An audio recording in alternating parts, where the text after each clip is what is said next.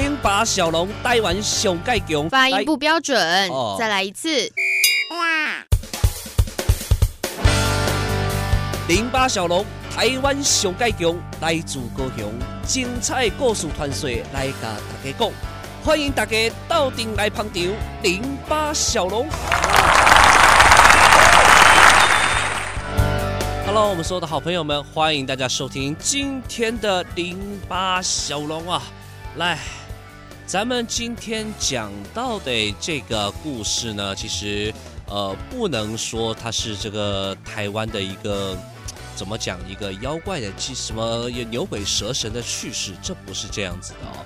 这个传统啊，跟我们这个怪力乱神有关的一个东西呢，到现在为止还是在我们的这个民间哦，这个分布的非常的广泛。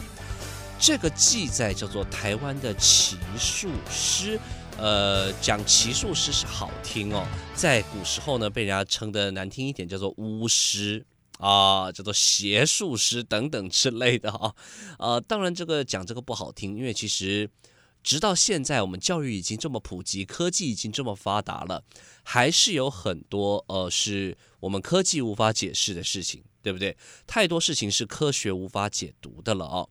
那更何况以前我们这个科技还没有那么普遍，没有那么多知识的年代啊。当然，这些人呢，嗯，他们 当超越了人类大脑的思维的时候哦，这些人就被冠以一些奇怪的名号。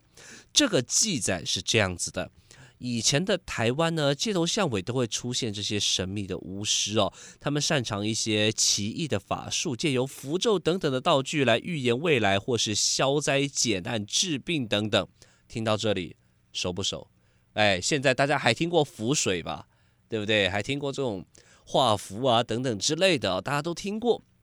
在当时很久很久以前就有记载了哦，啊，当然这些这个符咒，你要说它真有什么威力吗？当时的记载是真的有哦，他们会觉得这个心术不正的人会利用符咒来施行邪术，使人生病，甚至伤人性命。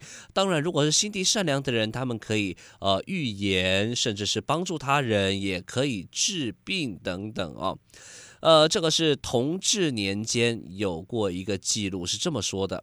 啊、这个记录是这个同治年间来台的一个人，他记载的这个这个内容呢，大致上我们来讲讲看，简单讲就好。就是说，淡水这边曾经有一位妇人，能以蛊毒之术下咒害人，使人的这个从从脚趾烂到大腿。哎呦喂，我的天，这个 蛮恐怖的。然后最后是这个受尽了痛苦而死。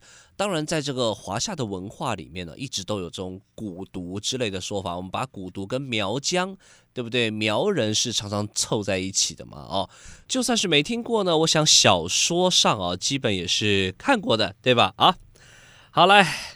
呃，就读过了这个记载之后呢，我们再来聊聊，在这个记录当中，闽越之地自古以来就有蓄养蛊毒的风格。当时当然官方嘛，一定会禁止这样的邪术，因为总觉得 好像。蛊啊、毒啊这种东西，你不会拿去做好事，所以官方是文明禁止的。像台湾总督府的抄录清代方志、官方档案而成书的《台湾理蕃蛊文书》，书中便有一篇文章哦，是这么说：是禁触蛊害人，就是呃明文的规定，就是不能这个样子。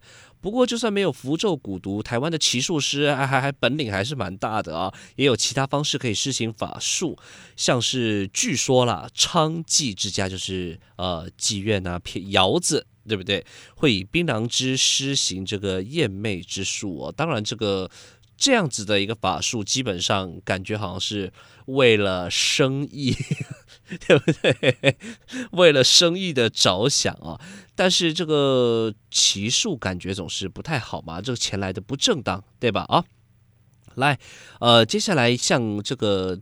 呃，一些这个记录典藏里面就是这个淡水厅制的风俗考究里面，这是清朝做成的书，里面就有说到这一段，就是有符咒杀人者，或幻术而滋淫，或劫财而殒命，意思就是一样嘛，用符咒杀人，对不对？用这些怪力乱神的力量哦，来去做一些不好的事情。当然，你说现在有没有可能有这种拥有大神通啊，拥有这种不可思议、科学无法解释的力量存在呢？感觉好像还是有。当然，你别跟我说宋其力，宋其力那个叫做科技的力量啊，那个叫做 Photoshop 修图软体啊，修出分身来啊。当然，他老是说什么你不是信徒，所以看不到啊。当然，嗯，好像不是这么说的，对吧？啊啊，那个骗人的事情呢，早就已经判定了哦。但是你要说现在没有嘛？感觉好像还是有啊。对不对？感觉好像还是有这些神通、怪力乱神，对不对？像我们民间传的这个修家啦，对不对，收金，哎，感觉也是一种做法起坛的一种呃巫术。你要说邪术，那个并不是邪术，因为那个是与人为善、帮助人的哦。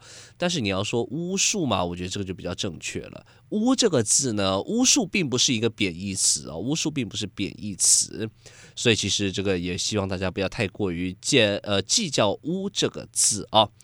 另外呢，这个在史料记载里面也有说了，这个台北府淡水县有十余年前就已获正法的邪徒，呃，这个陈姓的男子有在开馆授徒，而且能以符咒杀人。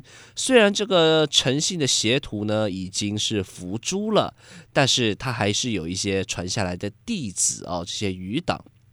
这是一个清朝时代的一个一个记录哦，上面记录说，其数用食指画符于水，或用符烧灰拌入食物与人饮食，其病立治。像有这个说到丁心符使人心痛如刀割，锁喉符使人食不下咽，火符使人身热如火烧。然后如果这些符呢，再伴以这些咒语啊，这个就很容易致人于死了哦。这是清代。的当地的县官的一个记录啊，当然这个我们现在你说有没有符水？有啊，好像很多地方还是会有一些，大家会觉得生病的时候，或是招了一些大家觉得嗯难以解释、难以去置信的事情的时候，就会求助于神明嘛，求张符烧一烧。哎，其实你要说我有没有用过符水，小龙自己也用过。我小时候，我阿妈也带我用过符水这种东西，真的，真的，真的。小时候小龙真的有用过。你说有效吗？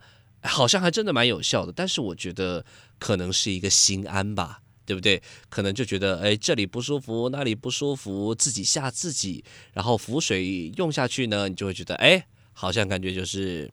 这个心心情上会比较觉得有点保障了哦，觉得应该没事了吧？心一放松，也许人就真没事了，不是吗？这是小龙对符咒这样东西的一个见解。当然，我们并不是说这些东西完全没有力量，只是感觉哈，在现代这个科技的年代里面，会用到符咒的地方真的不多了。对吧？会用到符咒的地方真的是没有那么多了哦。不过这也是在我们台湾的历史上非常有趣的关于我们鬼神之说的一个记载，今天分享给大家哦。好，今天零八小龙就要进行到这边了。我是小龙，期待与您再一次的空中相会哦。拜拜。